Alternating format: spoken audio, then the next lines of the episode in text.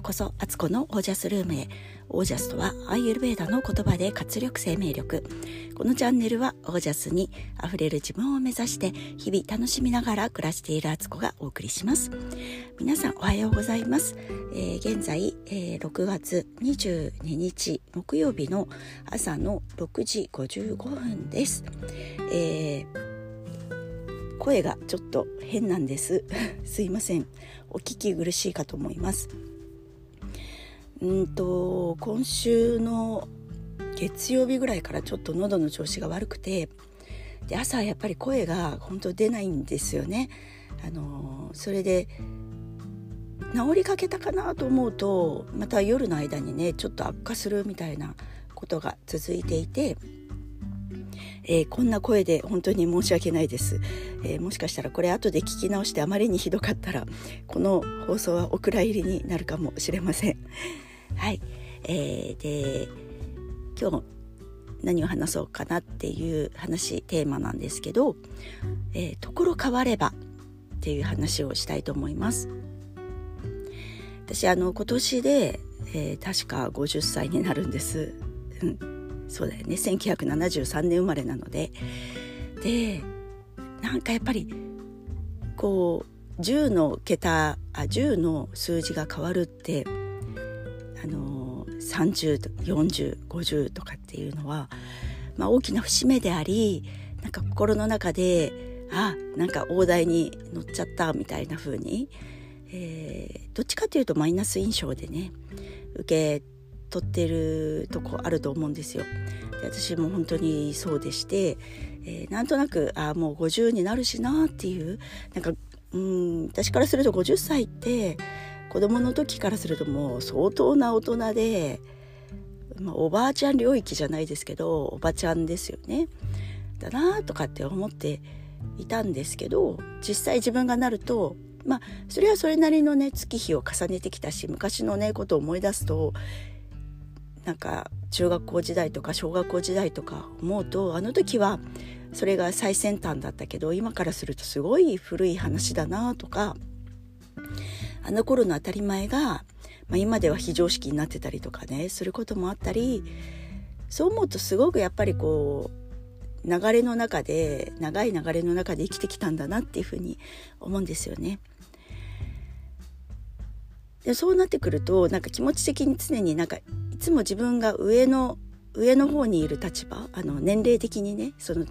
なんていうの偉いとかそういうことじゃなくてなんかそういうイメージをセルフイメージとしても持っていたんですけど場所が変わるとねこれがね違うんですよっていうのをねあのこの間感じたんでそのエピソードです。と今茶道に通っていて茶道教室はなんと私が一番若いんですよね。クラスがね2クラスあるんですけどその2クラス合わせて多分20はいかんまあ先生合わせたりすると20人ぐらいいるんですけどその中でも私一番若手なんですよ。若手やんっていうね、えー、まさかのヤングチームにおりましてで他の人たちもちょっと上の人たちぐらいから本当にすごい先生とかも80代だったりもするのででなんとなくお稽古の最中にね会話がみんななんかあのこの間の会話が何から始まったのかな、まあ、先生がちょっとなんかあの腰の調子が悪くてっていう話からなのかなんかそんな話の流れからいやまだ50代の人とか40代の人にはわからないでしょうよみたいな話になってで他のちょっと年配の人たちも本当にその先生の言葉に賛同していて「いやまだ若いから若いから」ってすごい言ってくれるんですね私のこととかも。あの私の中ではすっかりそんな若いって言われることが日常の中でなかったのでいやえっていうね なんか昔の10代とか20代の頃に周りの人に言われた上の人たちから言われた言葉をちょっと思い出したというかそうかそ,、まあ、そう考えれば60代70代80代とかの人から見たら私ってまだまだその若手でこっからまだなんか生きていく道のりがあってそれを通ってきた人たちからしたら若いんだよそれってっていうなんかまだまだだから可能性とかできることとか時間とかの体力とかね残されてるよっていう意味でもあるなと思って聞いてたんですね。ですごくそれで若い若い若い若いってこの間すごい連発されてこっちが恥ずかしくなるぐらいそう言ってもらえて「だか若いから覚えが早いわね」とか 声が裏返っちゃったなんかそういうことを言ってくれたんですね。でそれって私が逆に今の10代20代30代の人とかに対して思うこと40代の人にも思うことであってあなんか本当どこに自分がその環境でいるかで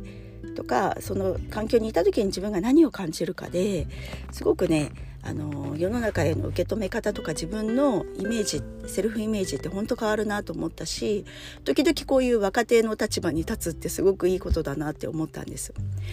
でその時に思ったのがあのちょっと前のドラマなんですけどえっ、ー、と名前なんだっけ？えっ、ー、と池池池内池脇千鶴さん女優さんのねあれ？名前合ってるよね。池脇千鶴さんの「その女ゾルバ」っていうドラマがあって最近ネットフリックスに上がってきたんでちょっと見てるんですけど彼女はもうもう40になったからっていうのが結構決まり文句で出てくるんですけどでもそんな彼女が会社とかでも本当にねもうおばちゃん状態でおつぼねさんになっててっていう状態の彼女がふとした表紙にあの熟女たちあの年齢がすごく高いホステスさんがいる、えー、キャバキャバレーバーっていうんですかね。そこにあのバイトすることになるんですねそこで。で周りの人みんな60代70代80代の人たちでその人たちに囲まれてると若い若い若い若いって言われてお客さんたちも年配の人が好きな人たちが集まってるんですけど彼女を見てギャルギャルギャルだからとかってすごい言ってて本人も最初は全然自信がないのにだんだんだんだんなんか自信を取り戻していくみたいな。でそこの人たちとのあの心の交流があってっていういい話なんですけど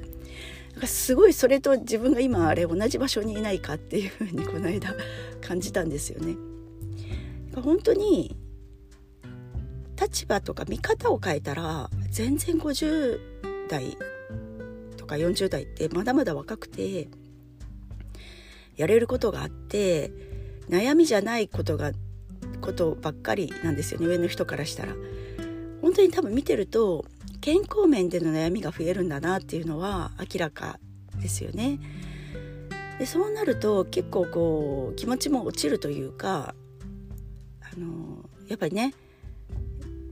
日常生活に結構ダイレクトにねこう足が痛かったらどっか行けないとか歩いていけないとかこの姿勢ができないとか何か物が落ちても拾うことができないとかなんかそういうことになっていくから多分それはそれですごくねあの大変だと思うし悩みなんですよね。本当になんかそうやって立場を変えてみるってすごい大事だなっていうふうにいろんな環境のとこに自分の身を置くいつも自分が年配者になる位置